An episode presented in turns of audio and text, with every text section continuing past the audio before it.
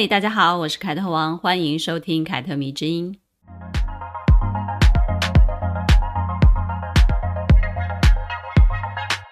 孙艺珍跟玄彬结婚了。如果你是一个关心娱乐新闻的人呢，应该不会错过这一个婚讯哦。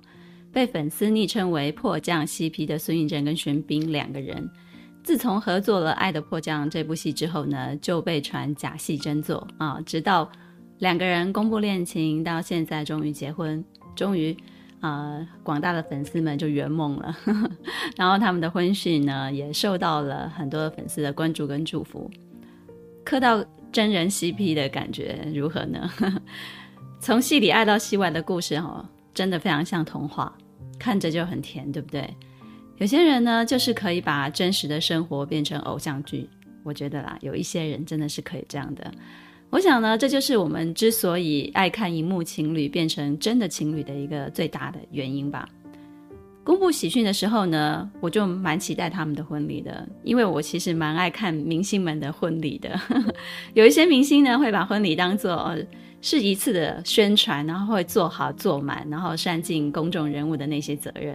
那有一些呢，就会非常低调的处理这件事情，只会给一些照片跟一些公关稿，然后让媒体去发布。但是呢，无论是哪一种，我都喜欢看。我想跟我一样的人一定很多啊，不要着急否认哦。在成为书画造型师之前呢，我做过两年多的新娘秘书。这份工作呢，让我见识到形形色色的新娘跟婚礼，这是一份非常有趣的工作。我觉得，让我呢可以用旁观者的身份呢，观察到很多很多关于婚礼的大大小小的事情。如果真的要说起来，哇，那真的可以说三天三夜哦。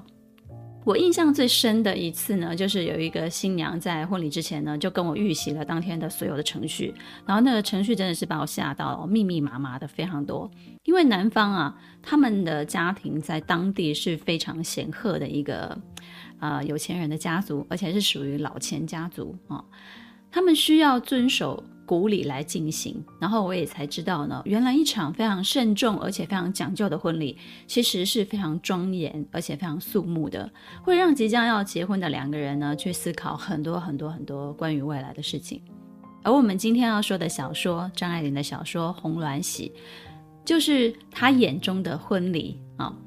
过去呢，我介绍过很多篇关于张爱玲的小说。这个节目呢，除了说说女性的故事之外呢，张爱玲的小说也是贯穿节目的灵魂之一。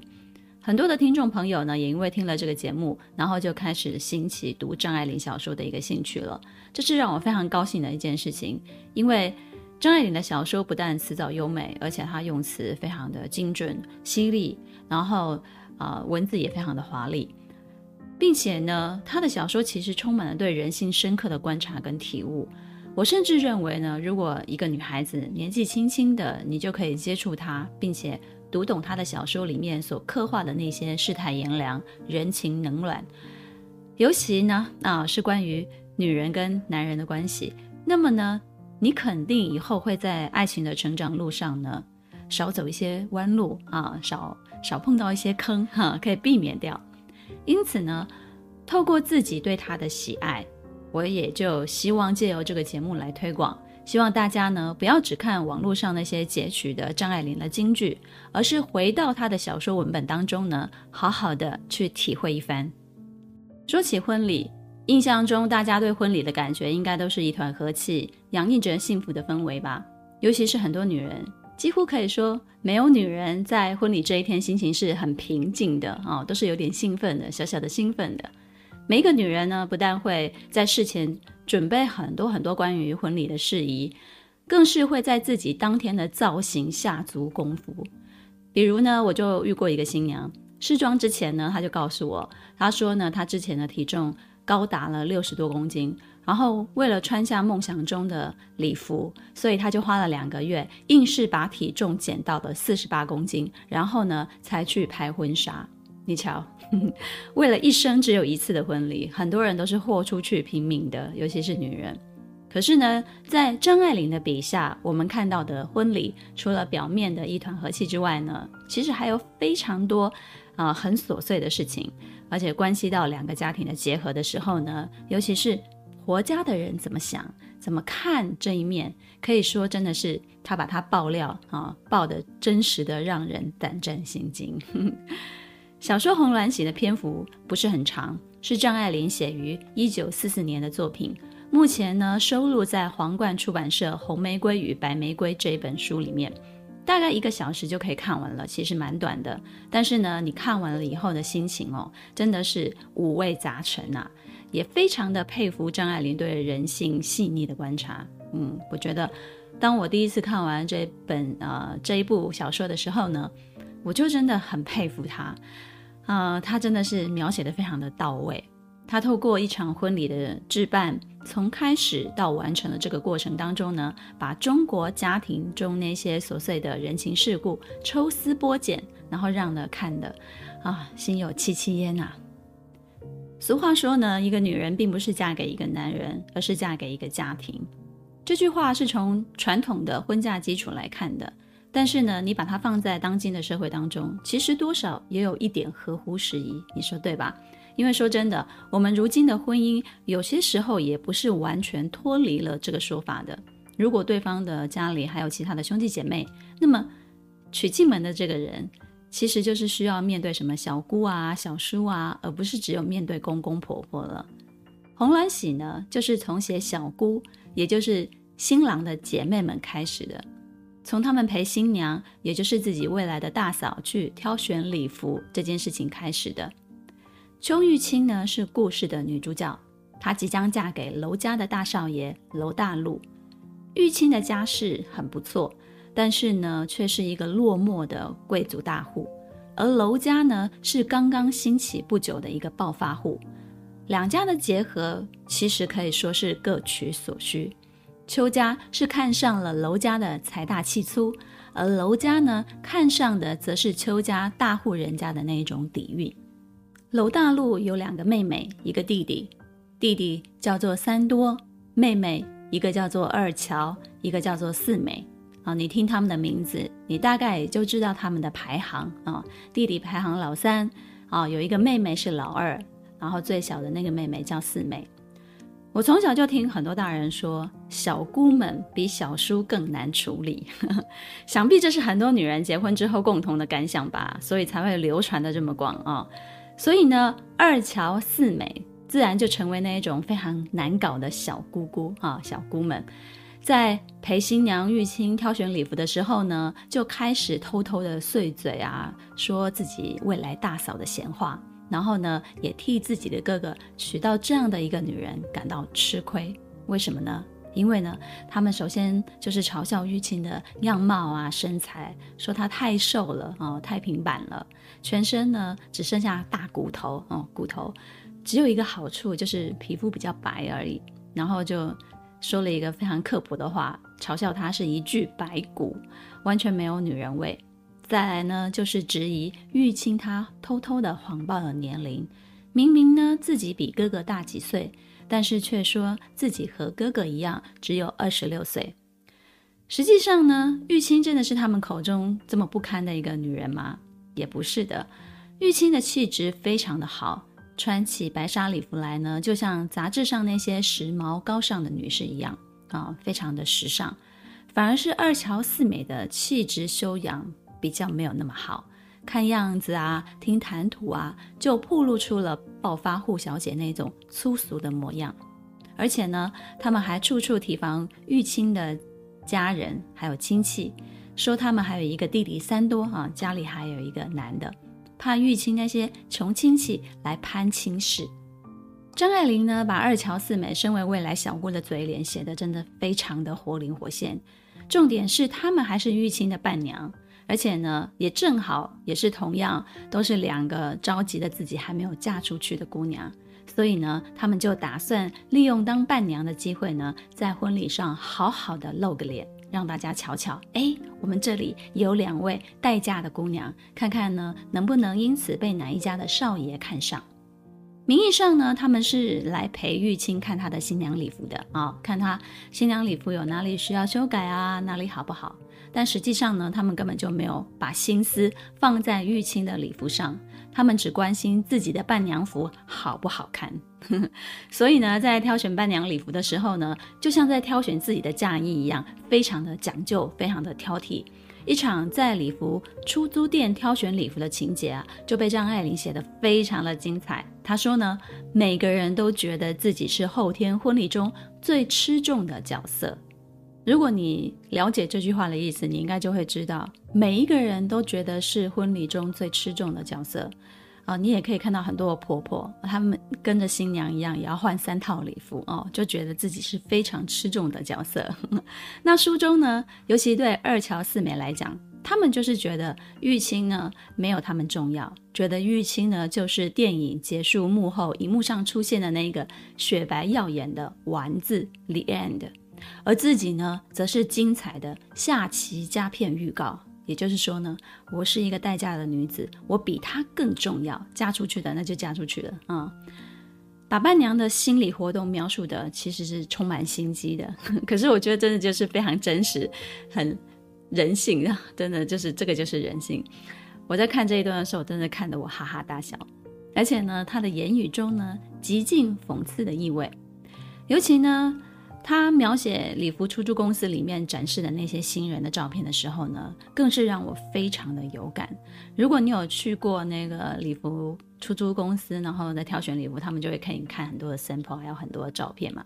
好，所以呢，张爱玲她就写了：小房间壁上牵着长条穿衣镜，四下里挂满了新娘的照片，不同的头脸笑嘻嘻由同一件出租的礼服里伸出来。朱红的小屋里有一种一视同仁的无人性的喜气。你看这里，他就写得非常的讽刺。你们租的都是同一件衣服，然后不同人穿同一件衣服，然后还笑嘻嘻的。他更透过服务人员非常耐心的面对二乔四美修改伴娘礼服的这个过程呢，进行了一个质疑。他说啊，不知情的人呢，会以为这两件礼服其实是为他们两个人量身定做的一样。但殊不知呢，这只是暂时的租借出去而已，是不是也让你们浮想联翩呢？因为啊，同样的情况，我也听在礼服店工作的朋友说过。他说呢，每一位来租礼服的人，他们都会要求的要改得非常的仔细，非常的细致，就像呢这个礼服是为他量身定做的一样。挑选礼服已经非常精彩了，有没有？那说到买结婚的东西的时候呢，那可就是另外一出戏了。无论玉清嫁没嫁过来，从她这个新娘子开始花钱的时候呢，婆家的人就会觉得她是在花自己家的钱了，觉得她花的每一块钱都在亏空自己家里的财库。玉清的娘家呢，好不容易凑了五万块钱让她去置办嫁妆，而玉清呢，也因为一个女人一生只有这么一次任性的时刻。所以呢，他就看到什么，喜欢什么，他就买什么。然而呢，在婆家人的眼中呢，只觉得他浪费，他好不会花钱哦，因为他买的都是自己的东西，没有一件是给这个家的。按照古礼呢，玉清应该置办新房里面所有一切可以当做嫁妆的东西，但是呢，他却用这些钱买自己喜欢的东西。虽然这些东西他花的。哦，是自己的嫁妆钱，但是呢，两个小姑呢依旧觉得非常的气愤。我妈妈就跟我说过，呃，家里的衣柜啊、梳妆台啊，我从小睡到大的这个床，都是她那个时候嫁过来的嫁妆。所以啊，聘金跟嫁妆这两个东西，真的就是从以前到现在，不知道要搞垮多少对即将要结婚的新婚夫妻。我不晓得你们有没有发现，当你们决定要结婚的时候，要开始要办婚礼的时候呢，其实就注定这些事情不是两个人的事情而已。实际上呢，越是靠近婚礼，你就会发现，所有为婚礼所做的事情，都跟两个人相不相爱关系并不大，反而是跟钱、跟人关系非常非常的大。大家都要为做什么事花多少钱来衡量。彼此呢，也要面对双方的家庭，面对一些自己不熟悉的人，跟他们一起处理事情。可以说啊，婚礼就是两个家庭双方合作的一个最初的开始。如果婚礼他没有办法办得很顺利，那就表示这两个家以后可能会很难和平共处。所以呢，很多人都是在谈聘金啊，在谈嫁妆这个环节，其实就谈崩溃的了。我有一个朋友，就是去女方家提亲的时候呢，就被开口要求他要五百万的聘金啊、当场就原地吓死。他私底下就对他的女朋友说呢：“你爸妈这里哪叫做嫁女儿啊？这叫做卖女儿吧。”然后呢，女生听了就很生气，一气之下呢，两个人就闹翻了，然后婚没结成，倒是分手了。也有朋友呢，为了花多少钱拍婚纱吵架的，我想你们身边应该也有这些例子。女方觉得我一生只有一次啊，所以我一定要找最贵的、最好的。但是男方觉得对拍婚纱其实他没有很大的兴趣，充其量呢，我只是要配合女方哦，帮他圆梦。因此呢，觉得花非常非常多的钱拍照其实根本没必要，因为你之后再拿出来看的几率其实很小。其实啊，不只是钱。很多礼节风俗所导致的意见不合，也经常让两个家庭、两个夫妻在商量婚事的时候呢，一拍两散了。可以说呢，婚礼之前所有的礼节、金钱都成了衡量婚姻是否幸福的标准。很多人会认为，如果你不这样子做，你就是代表不够爱我。嗯，有好多人会把这个东西转嫁到这个身上来。除了计较谁花了比较多钱，谁做了比较多的事情之外呢，在张爱玲的笔下，洪鸾喜呢又更隐晦地写出了一对新婚夫妻如果达成共识之后呢，他们会怎么开始偷偷地算计自己家里的钱。邱玉清呢跟楼大陆这两对小夫妻啊，他们就是这样达成共识的。他们之后呢，并没有打算跟父母一起住，所以呢就在外面租了房子。但房子需要打理成新房啊，于是呢，楼大陆才明白，如果自己要组建一个小家庭，哇塞，那真的都是到处都得花钱呐。于是呢，他们夫妻就趁着新婚，把那些置办的钱呢，都拿来买一些无关紧要的小东西，他们自己喜欢的。而大型物件呢，比如说床之类的啊，比如说家电之类的，就等到啊那些置办的钱都花到没有的时候。那家里的人看到了，说：“怎么可以没有床呢？怎么可以没有大型家电呢？啊，没有钱啦？好吧，那就伸出援手替他们买单了。”那类似的事情呢，在有很多兄弟姐妹的家庭当中就会经常发生。很多人呢就会计较父母给谁多一点啊，又给谁少一些啊。不管儿子或者是女儿，总是有人娶了老婆，嫁了丈夫之后呢，就。一样不会忘记，想方设法的回头到父母那里挖钱的。楼大陆呢，他就刻意把钱花在比较小的地方，他也不愿意买床，因为如果先买了床，那大型重要的物件置办完成之后呢，你的钱差不多也花光了，但是。同样的钱能够买大型的东西，就只能买几样嘛。那么剩下的这些小东西，如果跟父母说啊，我没钱买啊，那肯定会说，那你就晚一点买吧，或者就干脆就说，那就不用买了啊。但是父母总不会让自己的儿子没有床睡吧？所以大型的物件家具一旦没钱买，说什么爸妈都会掏出钱来帮忙的。这个就是这对小夫妻打的如意算盘了，嗯。而二乔四美呢，他们也是一样的，趁着家里办喜事，也就偷偷的用公款帮自己多做了几件平常要穿的新衣服，顺便顺便啊。而三多这个弟弟呢，看着哥哥嫂嫂置办家当，也把眼睛睁得很大，看着他们是怎么做事的。一来呢是学习，二来呢也是怕自己错过了什么啊，属于自己的权利。这种非常琐碎的、很隐秘的事情，在张爱玲的笔下一一的被揭露出来，我实在是啧啧称奇啊！一个当时只有二十四岁的张爱玲，一个没有任何的婚恋经验的她，却把中国家庭里面这种不足为外人道的小心机都挖出来了。我觉得这种细腻、没有敏锐的观察，其实是绝对办不到的。这也让我想起了，有人跟我分享过一个烦恼，他的问题就是呢。老公自从结婚了之后呢，就一直念念不忘他的岳父说过要给女儿，也就是他的老婆一栋房子的话。做妻子的就劝他，你不要想这件事情了。我们两个人好好的工作，努力的存头期款买房搬出去住。还比较那个踏实一点。但是呢，她的老公就迟迟的不肯，一直拉着老婆跟自己的父母同住，还说这个是孝顺。但是呢，却一直惦记着老婆家说要给一栋房子的话，还埋怨自己的老婆不去争取。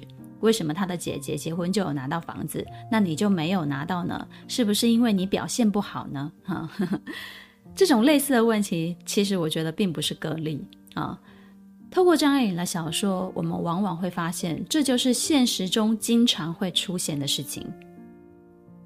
再来呢，还有一件事情，张爱玲观察的也非常的仔细，就是即将出嫁的女人对未婚女子在心理层面所造成的一种刺激。玉清呢，为了筹备婚礼，其实忙得非常的累，但是她好像也不能抱怨太多。但而且呢，也不能在自己的小姑啊、堂姐妹啊、表姐妹面前啊表现得太过于开心，因为他们都还没有出嫁，甚至没有男朋友，所以呢，就要小心的照顾他们的心情。不管是抱怨太累，还是表现得太开心，其实都很容易被误解成是在刺激他们，或者是跟他们炫耀。因此呢，玉清总是小心翼翼地留意自己的言行举止。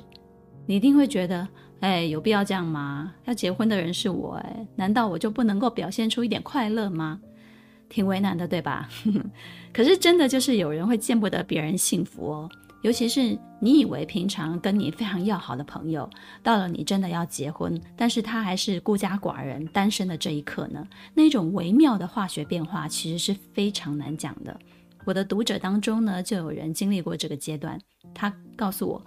有一些朋友就会这样子慢慢的渐行渐远了，而有一些呢，要等到后来他们自己交了男友，也结婚了之后呢，他们的感情才会慢慢的恢复到以前的样子。有时候想想啊，女人真的是好麻烦哦，对不啦？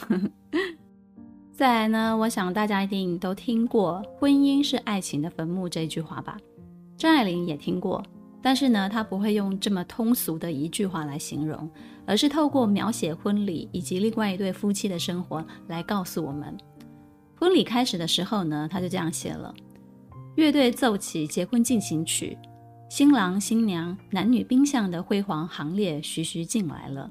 在那一刹那的屏息期待中，有一种善意的诗意的感觉。粉红的、淡黄的女宾相像破晓的云。黑色礼服的男子们像云霞里慢慢飞着的雁的黑影，半闭着眼睛的白色的新娘像复活的清晨还没有醒过来的尸首，有一种收敛的光。把新娘形容成清晨还没有醒过来的尸首，我想她应该就是第一个人吧。之后呢，他还写到了玉清拿到那一天婚礼拍的婚纱照，他写。玉清单独拍的一张，她立在那里，白礼服平扁僵硬，身子向前倾而不跌倒，像背后撑着纸板的纸洋娃娃。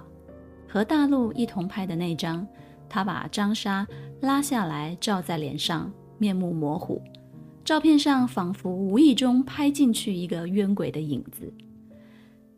纸洋娃娃冤鬼的影子，对应到清晨没有醒过来的尸首。是不是比简单粗暴的婚姻是爱情的坟墓来得更有意思呢？哦，更让你感到凄凉哀伤呢，对吧？《红鸾喜》呢，这个小说当中呢，也写了一个对照组。这个对照组呢，就是邱玉清跟楼大陆这一对即将步入礼堂的新婚夫妻，也就是玉清未来的公婆楼萧伯跟楼太太。玉清的婆婆楼太太在小说里就一直是楼太太。她没有名，没有姓，她就是嫁给姓楼的，成为楼太太。而她的公公楼先生却是有名有姓的，叫做楼萧伯。而且呢，这个名字还不止出现过一次。我觉得这是一种暗示的笔法，它告诉我们，那个时候的女人一旦出嫁了，就没有了自己，她们会成为某个人的太太，对外呢，被人用先生的姓氏来称呼。有了孩子之后呢，就会变成这个孩子的妈妈，他们的名字再也不会出现了。楼太太明明就是这个家的女主人，却存在感越来越少。不仅仅得了势，成为暴发户的老公越来越看不上她，瞧不起她，就连他自己的孩子也渐渐的不把他放在眼里，觉得他非常的蠢，非常的笨。但楼太太对外依然要跟丈夫扮演那种相敬如宾的夫妻，因为楼先生在外的人设呢，就是好丈夫，而他自己的人设呢，则是一个有权威的老婆。但真实的情况却恰恰相反，楼先生在外头不仅有女人，在家里呢，更是经常当着孩子啊、佣人的面呢、数落自己的老婆，不给她留面子。而楼太太呢，虽然非常的记恨这件事情，却也不能够真正的去对抗自己的丈夫，哪怕她也知道自己的丈夫嫌弃自己，越来越看不起自己，觉得她难登大雅之堂，但是呢，也愿意继续忍受这样的生活。为什么楼太太愿意忍受，她也不反抗呢？张爱玲就这样写了，她写：然而叫她去过另一种日子。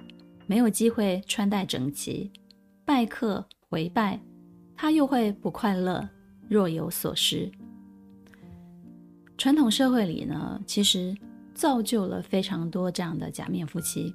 婚姻在他们身上是一种保护，让他们得以维持地位跟名声，也让他们得以各取所需。你说我们现在的社会进步啦，观念开放了，但是其实有很多人。在各取所需的这个条件、这个基础底下呢，他们一样会坚持做一个假面夫妻。所谓的形式婚姻啊，我觉得并不是现代的产物。其实，在很早很早以前呢，它就已经存在了。那像楼太太这样子的一个现况，它其实也牵扯到楼太太离开她先生就什么也不是了，她也不会赚钱啊，她也不会。有自己啊、可以自力更生的一个机会，所以呢，她即便被她的先生嫌弃，过得非常的难堪，非常的难受，她也愿意忍受这样的生活，因为这样子她才有机会穿戴整齐，拜客回拜。嗯，起码她还是当家主母，对吧？楼先生跟楼太太的现况，其实你仔细想想，又何尝不是未来邱玉清跟楼大陆在婚姻里的样子呢？好的，如果你以为张爱玲写婚礼就只写到这里了，写这些而已，那就大错特错啦。对于会在婚礼中出现的人呢，那些人生百态，她也很精巧地把他们都写进去了，而且写得非常的幽默，非常的讽刺，看得啊，真的是超级过瘾的啦。比如呢，他就写婚礼当天下着雨，楼家的人就很担心啊，怕下雨天扫了客人的兴，他们就不想来参加婚礼了。但是呢，其实是他们多虑了，因为这个年头啊，送了礼的人肯定是会来吃他们一顿的，不由得让我想起小时候在听大人们聊婚礼的时候啊，总是听到有人只包了多少钱的礼金，但是却一家大小全带来吃喜酒了，最后还把菜都打包回去的这种情况哦，然后他们就会被骂，或者是私底下就会被说嘴啊。而婚礼呢，在很多人眼中呢，也是一个大型的社交场合。比如呢，找来证婚的证婚人啊，有些时候跟新人们其实完全不认识，也没有交情，而是跟主婚人，也就是新人的父母，其实才有关系。于是呢，婚礼的致辞往往也变成了证婚人的演讲。社交场合当然是不止这些人跟父母有交情的人的往来，也有很多自己的亲戚朋友，尤其是单身的人，更是会在参加婚礼上，嗯，大大的展现自己，嗯。玉清的两个表妹就是玉清呢，总共有五个表妹，由他们的母亲带领着过来参加婚礼。大表妹跟二表妹都是好女孩，但是因为岁数大了呢，自己也着急的嫁，所以呢就想着要在这场婚礼当中展现展现。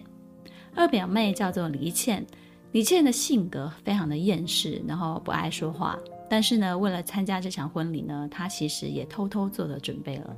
她穿了一件新做的单旗袍，她想要惊艳全场，结果没想到遇到了下雨天，气温下降爆冷，然后餐厅呢又还没有到供暖的时候，于是呢她只好整场都只能穿着她的旧大衣脱不下来。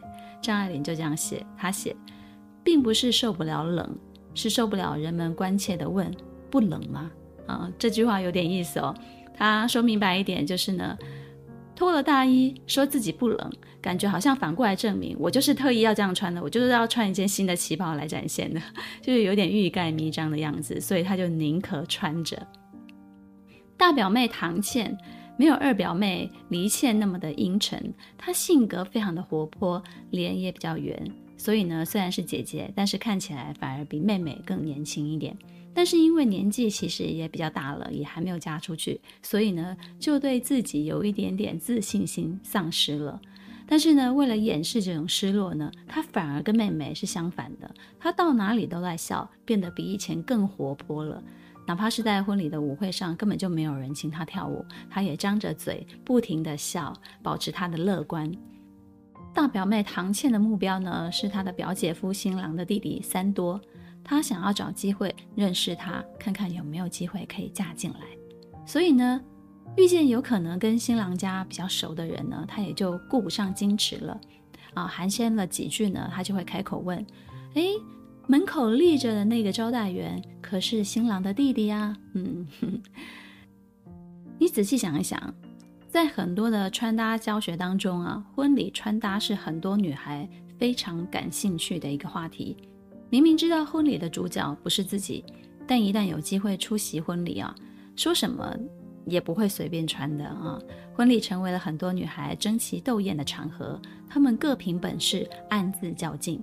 而对于男人来讲呢，就是彰显权力地位的时刻。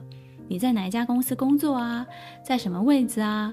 谁值得让你递出名片呢、啊？其实都是在婚礼这个大型的社交场合会遇见啊，而且需要考量的事情。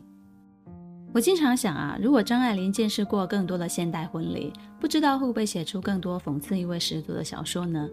毕竟啊，现代的新人花样更多了，对吧？他们很多人呢，会把婚礼当作是自己的人生舞台，恨不得展现所有关于自己的一切，包含各种表演。会跳舞的跳舞，会唱歌的唱歌，难怪有人形容婚礼就是大型的庙会现场。我自己结婚了十四年了，二零二二年的二月十四号就是情人节，也是我的结婚周年纪念日。我的婚礼呢，用现代的说法就是裸婚啊，什么都没有，没有拍婚纱，也没有什么嫁妆啊、钻戒之类的东西，没有车，没有房。就是两个口袋空空的年轻人，然后决定结婚了，然后就去公证了。之后呢，回头找时间就回台湾宴客，因为当时我们都在北京创业嘛。婚礼呢跟归宁宴，我们各自都交给自己的父母去置办，因为自己相亲的朋友其实也不多，就一两桌。然后讲究起来呢，真正需要这两场婚宴的其实是我们的父母。他们其实是对外需要宣告娶媳妇啊、嫁女儿和亲戚朋友们呢，热热闹闹的，然后把喜事办一办才算数的。这是大人们的想法。我的第一本书叫做《时尚只是女人的态度》，这里面呢就有一篇叫做《温柔的力量》。我里面写了我自己母亲的故事，也写了一些关于自己办婚事的一些想法。第二本书叫做《生回自己》，我很开心，里面有一篇文章叫做《仪式感》。我就描述了自己被求婚的一些往事，然后也写了举行婚礼给我的一些感触。如果你们有兴趣知道更多的细节，你可以买书来看看啊，这样子你就会知道我对于婚礼的一些想法了。因为呢，我们两个人对婚礼其实都没有太多的想法跟意见，于是呢，长辈们他们怎么高兴啊，就怎么来吧。我没有租借礼服。我是用了台币大概四五千块钱，就在北京的五棵松那种婚纱批发市场，我就买了一件非常简单的鱼尾裙，白纱，嗯，礼服，就回台北参加婚礼了。然后呢，某人就是我先生，他也没有穿西装礼服，就是穿他平常较为正式的一些服装而已。我觉得两场婚宴的过程都非常的顺利，也非常的温馨，让我深刻的体会到举行婚礼的意义。对于爱我以及我爱的家人来讲呢，我觉得那是什么？那应该就是爱跟成全、祝福跟感谢。我喜欢看见自己所爱的家人他们开心的样子，所以举行婚礼的那一天呢，所有的细节，包含餐厅啊、喜帖啊，是不是我喜欢的样子，其实对我来讲都不重要，因为我跟某人举行婚礼的出发点本来就不是为了自我满足。当然啊，也有很多人觉得形式没有必要，但是就我的经验来讲，没有必要的，也许不是形式，不是婚礼的形式，而是一些太过繁文缛节的东西。我唯一的婚纱照是宴客当天在宴客厅的门口拍摄的，而现在呢就被我放在相框当中，和我父母的结婚照一起放在我们家的餐边柜上。然后每天吃饭的时候呢，其实都可以看到。对于我而言，我觉得这就是一组最珍贵的照片了。不过呢，话说回来，倘若你有一个婚礼梦，无论如何呢，你都想要按照这个婚礼梦去进行、去实现，最好呢还是婚前跟你的先生、跟你未来的家人好好的商量。我从来没有听过一个男人埋怨过婚礼，哪怕婚礼当天呢，他们其实每一个人都很累，累像狗一样。但是呢，我却听过不少的女人说后悔，他们总是说，如果可以重来呢，我就要如何如何如何的。所以啊。嗯，为了不让自己后悔，还是好好的完成自己的婚礼梦。嗯，但是呢，你今天听了这个节目，听了张爱玲的小说《红鸾喜》的内容之后呢，不知道你对婚姻是不是开始有一点害怕了？嗯，不要怕，不要担心，现实中的婚姻再可怕，也总有勇者赴汤蹈火在所不惜的，你说是吧？喜欢今天的凯特迷之音吗？咱们下次见了。